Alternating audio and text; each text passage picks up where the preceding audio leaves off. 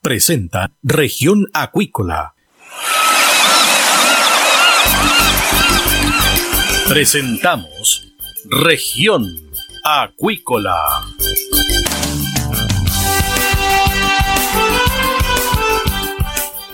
Escuche desde ahora todas las novedades de las principales actividades económicas de la región de los lagos y con las voces de sus protagonistas. Región Acuícola es un programa producido por Radio Sago de Puerto Montt, 96.5 FM y transmitido a través de la red informativa del sur SIVA, Ciencia Aplicada en Acuicultura. Contamos con un capital humano avanzado y equipamiento especializado. Nuestro compromiso, entregar confianza y calidad para una acuicultura sustentable. SIVA, Centro de Investigaciones Biológicas Aplicadas. Visítanos en www.siva.cl. MSD Salud Animal, inteligencia en salud de peces. La esencia de la compañía es el cuidado de la salud animal, donde la tecnología ha pasado a tener un rol clave. Por eso, ha ampliado la oferta de productos y hoy entrega un servicio integral. En la sala de exhibición en Puerto Montt dispone de la marca Vaki, con equipos para apoyar procesos críticos en la producción de salmónidos, que se suman a la oferta de productos biofarmacéuticos. MSD Salud Animal, una compañía al servicio de la acuicultura. Escuche todos los domingos desde las 12 horas Recuperemos Chile. Recuperemos Chile. Un espacio de ciudadanos que busca retomar el país de todos. Recuperemos Chile, el valor de las ideas.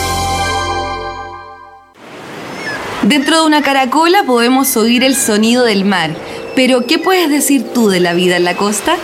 En Proyecto Caracola del Instituto Milenios Secos buscamos tus anécdotas, problemáticas y desafíos que vives siendo parte de las comunidades costeras de Chile para crear una completa historia de relatos sobre la vida junto al océano. Para participar, envíanos un audio de WhatsApp al más 569 5865 6997 y construyamos juntos la voz mar.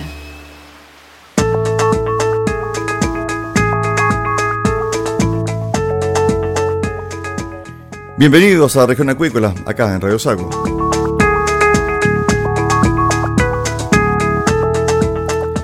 La doctora Marcela Astorga Opaso, académica, investigadora y actual directora de la Escuela de Graduados de la Universidad Austral de Chile, de Puerto Montt, participó en la reunión anual conjunta que organiza la Sociedad de Genética de Chile y la Sociedad Chilena de Evolución.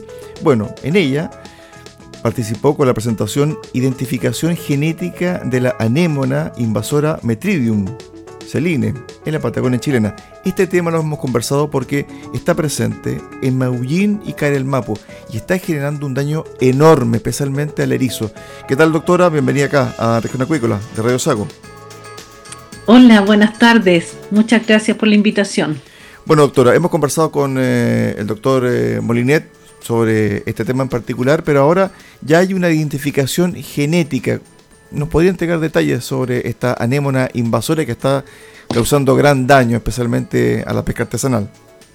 Ya, sí, mire, lo, que ha ocurrido es que mm, mediante los planes de monitoreo de los bancos de erizo empezó a aparecer en los últimos eh, años, eh, más intensamente los últimos tres años o cinco años, eh, empezó a aparecer esta, esta actinia y, mm, pero no se sabía bien la especie, qué, qué, especie correspondía, si era alguna especie nativa que estaba empezando a aumentar su abundancia o bien era una especie introducida.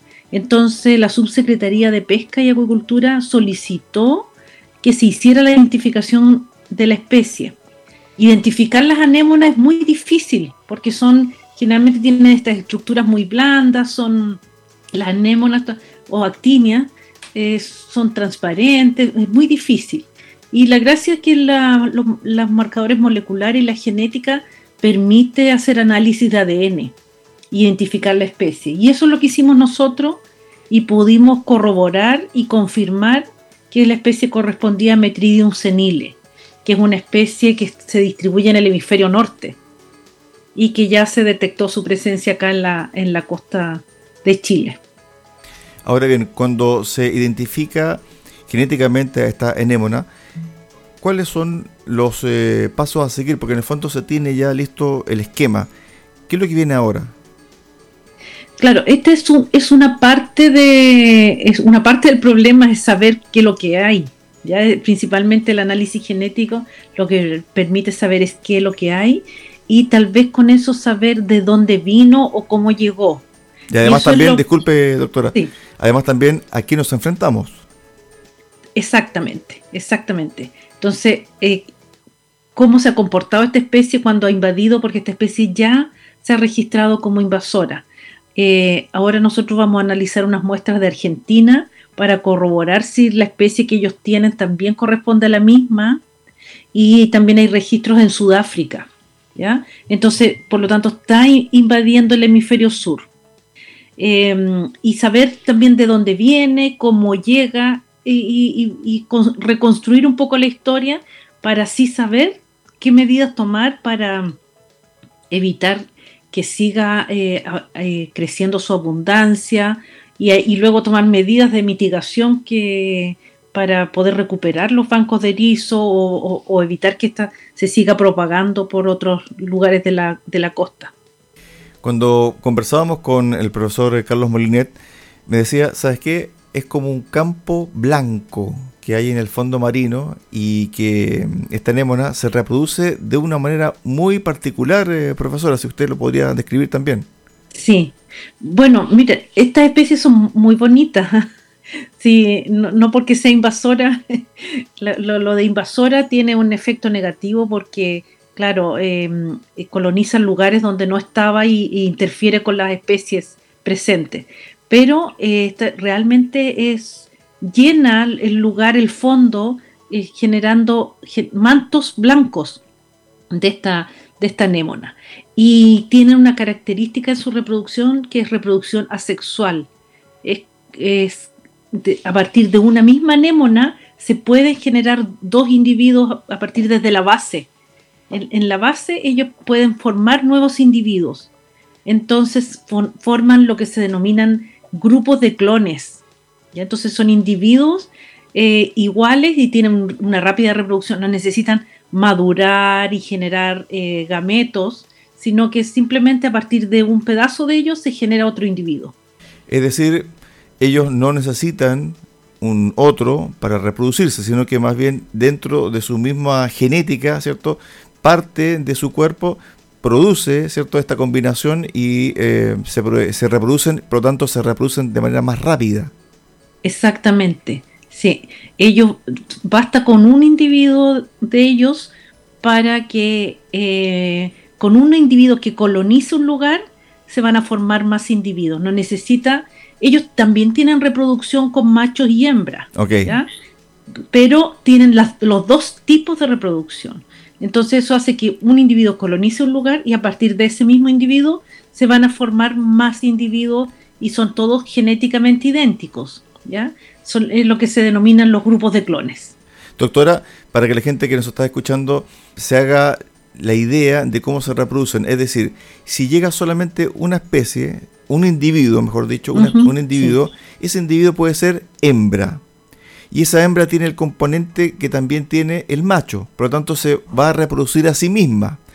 Por otro lado, llega el macho solo y tiene el componente de la hembra, por lo tanto, se va a reproducir a sí mismo. ¿Es así o no? Es más o menos así. Claro, llega un individuo y este individuo no necesita ni ser macho ni hembra, sino que simplemente saca un pedazo de él y forma un individuo nuevo. ¿Y cómo lo saca? Eh, tiene, eh, se llama, eh, es un, tipo de reproducción que también tienen otros organismos. lo tienen las bacterias que se reproducen tan rápido también. Eh, se llama, es un tipo de reproducción asexual y hacen una división celular. Okay. Eso es el nombre que mitosis, que lo enseñamos, se enseña en, la educación, em, pero es, es las células se dividen en dos. Entonces genera un nuevo grupo de células. Y esas células tienen la información para formar un nuevo individuo completo. Esto en términos de tiempo, ¿se produce en 24 horas, una semana? ¿Está eh, identificada el tiempo, ¿cierto?, de reproducción. Eh, sí, estos, estos procesos son rápidos, o sea, em, los, los, procesos de división celular, claro, pueden ocurrir en un día, ¿ya? Que lo que pasa es que no lo están siempre haciendo, pero cuando uno, si quisiera sacarlos, por ejemplo, los individuos, eh, uno puede, al tocar al individuo y al partirlo, uno va a generar la posibilidad de que se, ya, se generen más individuos, ¿ya? Entonces ellos no, no, no es que estén constantemente en proceso de reproducción, sino que cuando ven la posibilidad de hacerlo, lo hacen. ¿Ya? Es decir, no, hay, no hay un periodo específico de reproducción. Ellos puede, puede que sea mañana, pasado, da lo mismo en la temporada. Sí, sí. Se, se dan ciertas condiciones para que ellos hagan esta reproducción asexual que se llama, que es la reproducción por clones. Por lo tanto, ¿cierto? Ellos abarcan un buen número, ¿cierto? Un amplio, un, amplio espacio, porque su reproducción es muy rápida, por lo tanto, todo lo que esté debajo de, ellos muere, no?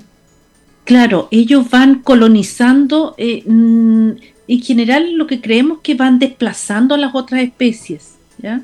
Eh, o a veces se posicionan sobre algunos individuos, porque ellos nos, nos no habitan eh, sustratos como fondos como de arena, sino que más bien rocosos, ¿ya?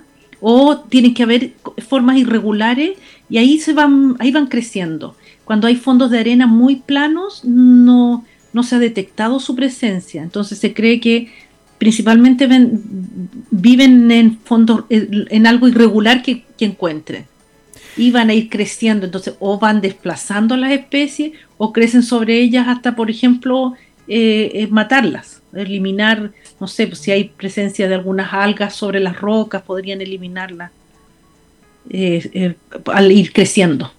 Bueno, ahora la tarea entonces es que, como ya se identificó genéticamente esta anémona invasora Metridium senile, que está en Carelmapu y Maullín específicamente, quieren hacer una comparación con la que se encuentra en Argentina y con la que se encuentra en Sudáfrica para ver si esa genética que tiene este, esta anémona en Chile es igual a la, de Argentina y Sudáfrica, ¿no?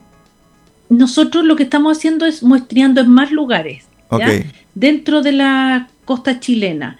estamos, queremos muestrear, tenemos muestras de la zona de las Huaytecas, donde ya también se ha detectado tenemos otras zonas de, un canal en la región de Aysén y queremos tener muestras de Punta Arenas. ¿ya? Entonces, por lo tanto, queremos tener muestras de distintos lugares de Chile para eh, corroborar que si es que esto es la misma especie y también evidenciar la posibilidad de que todos sean, si son clones todos, o hay también reproducción sexual entre ellos con gametos. ¿Ya? Y también vamos a comparar con Argentina. Como de Sudáfrica no tenemos muestras, solamente la literatura dice que esta especie está en Sudáfrica. ¿ya? Lo que sí tenemos muestras son del hemisferio norte, de donde está su rango original. Entonces vamos a comparar nuestras muestras del, cono sur de Sudamérica, o sea, Chile y las de Argentina, con las del hemisferio norte, para ver su posible lugar de origen de la si es, eh, vienen de algún si podemos identificar su lugar de, invasión, desde dónde llegaron. Y también identificar si tenemos clones, todos son clones, o son, o hay individuos que se estén reproduciendo sexualmente también, con gametos. Ahora, ¿esta invasión ha perjudicado a qué especie? Ya está identificada que la especie del erizo se ha ido moviendo, ¿cierto? A, mm. ciertos espacios, por lo tanto no está tan fácil para los pescadores artesanales adquirir, ¿cierto? Eh, y tomar los eh, erizos. ¿Qué otra especie está siendo afectada? Mm, no hay todavía evidencia de alguna, de alguna especie, de otra especie. ¿ah? Es la que el impacto más fuerte ha sido en el erizo. Ahí es donde está la mayor evidencia.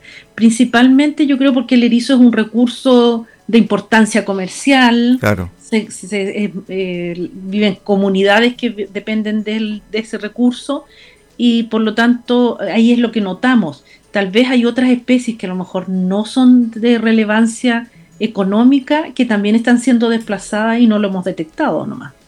Como por ejemplo algunas especies de algas que estén sobre las rocas, pero que no, como no tienen la misma relevancia, no, lo hemos detectado. Pero eh, ese es el registro que tenemos, principalmente son los bancos de erizos. Cuando ustedes localizan esta anémona, ¿este espacio que han invadido se ha mantenido, se ha reducido o ha aumentado? Eh, desgraciadamente ha ido aumentando.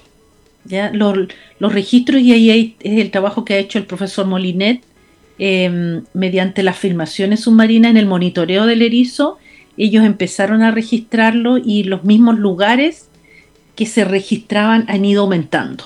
Entonces, eh, la, la, población de la anémona ha ido creciendo. Ahora bien, cuando está la presencia de esta anémona, ¿cuál es su depredador, por ejemplo, en el hemisferio norte? Hay una, mm, un tipo de un gusano que es un nudibranquio, que es como, como una babosa, es como una babosa. Ese es un depredador eh, presente en el hemisferio norte. ¿ya?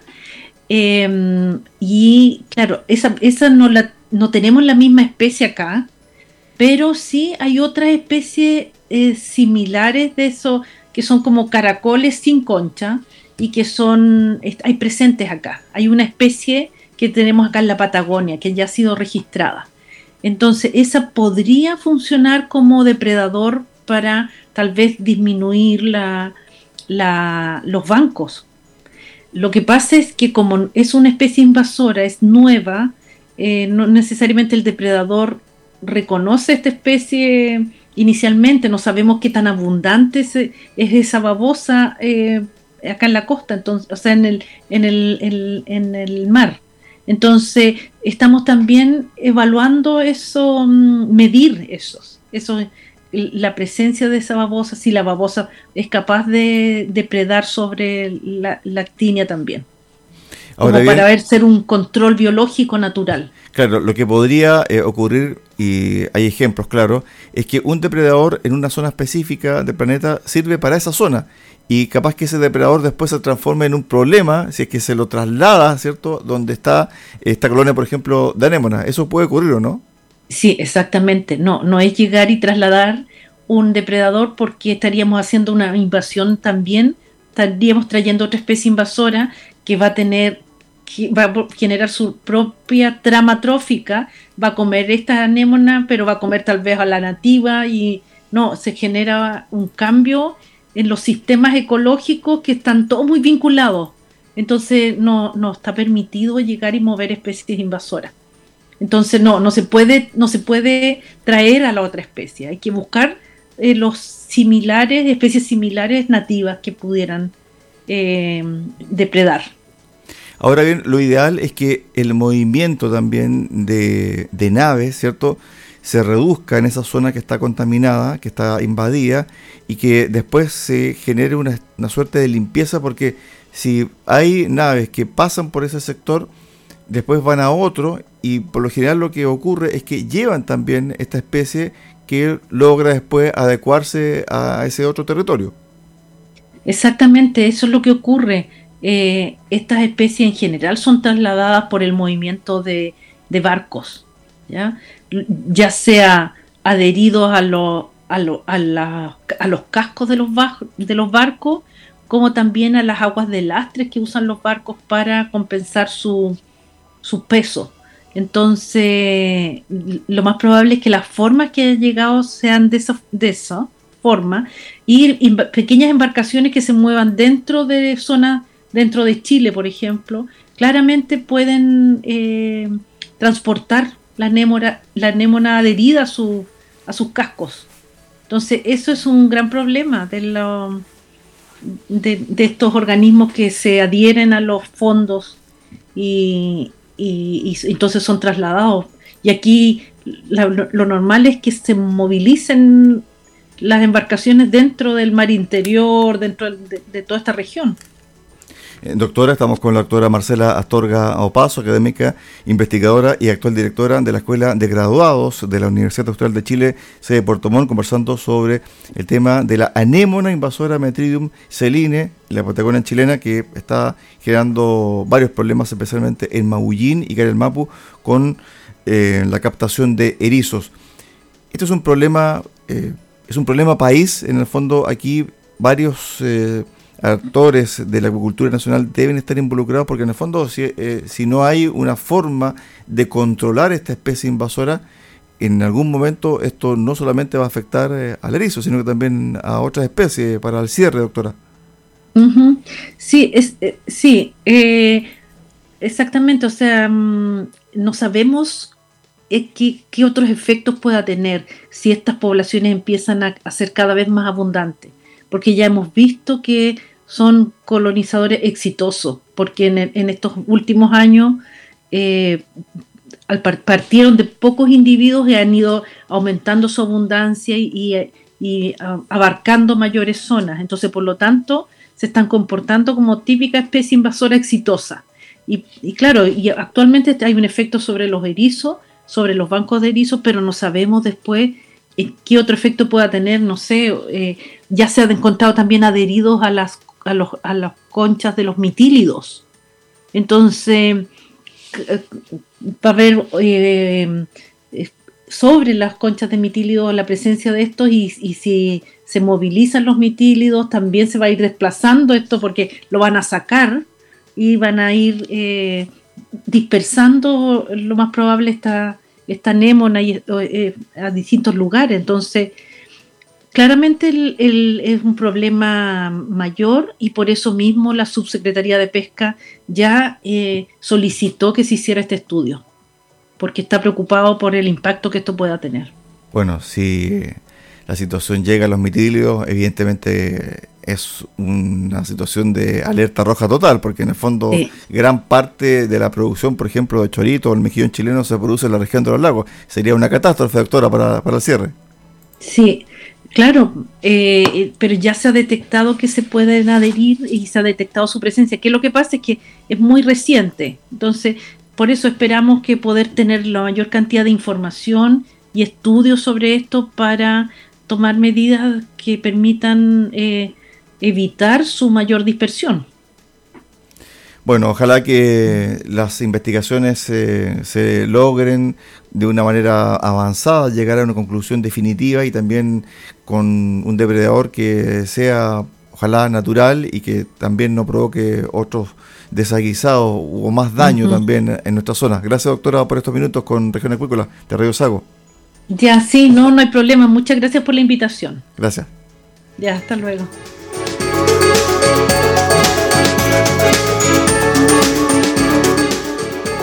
De esta forma llegamos al final del programa del día de hoy acá en Región Acuícola, en Radio Sago. Nos esperamos mañana a contar de las 13.30 horas en el 96.5 FM de Radio Sago en Puerto Montt. Que usted tenga una excelente tarde.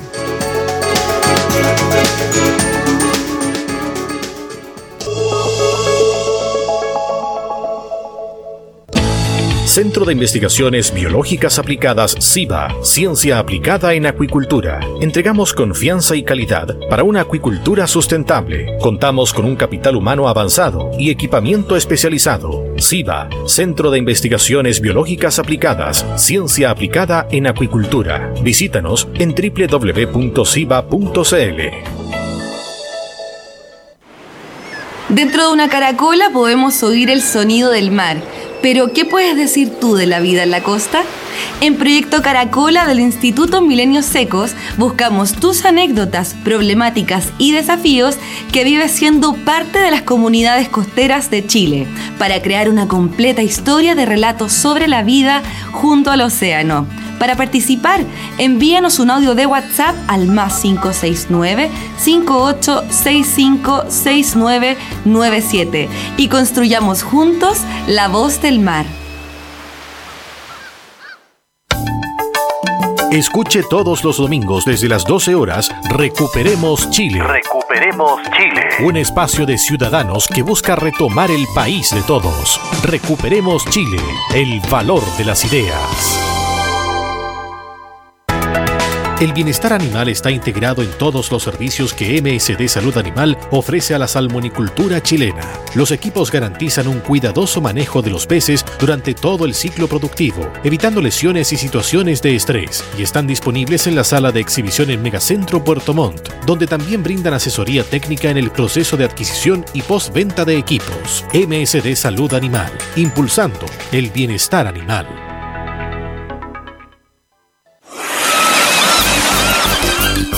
Hemos presentado Región Acuícola. El acontecer de las actividades económicas que dan vida a la región de los lagos y las voces de sus protagonistas en el más completo resumen noticioso. Región Acuícola es un programa producido por Radio Sago de Puerto Montt 96.5 FM y transmitido a través de la red informativa del sur. MSD Salud Animal Inteligencia en salud de peces. Desde el sur de Chile, la unidad de acuicultura apoya el progreso de la industria del salmón y entrega soluciones innovadoras y de alta calidad para mejorar la salud y el bienestar de los peces. Los productos MSD han sido clave en el tratamiento de las principales patologías que afectan a los salmones y sus tecnologías hoy son cruciales para implementar estrategias sanitarias sólidas y efectivas. MSD Salud Animal, una compañía biofarmacéutica y de tecnología al servicio de la acuicultura chilena.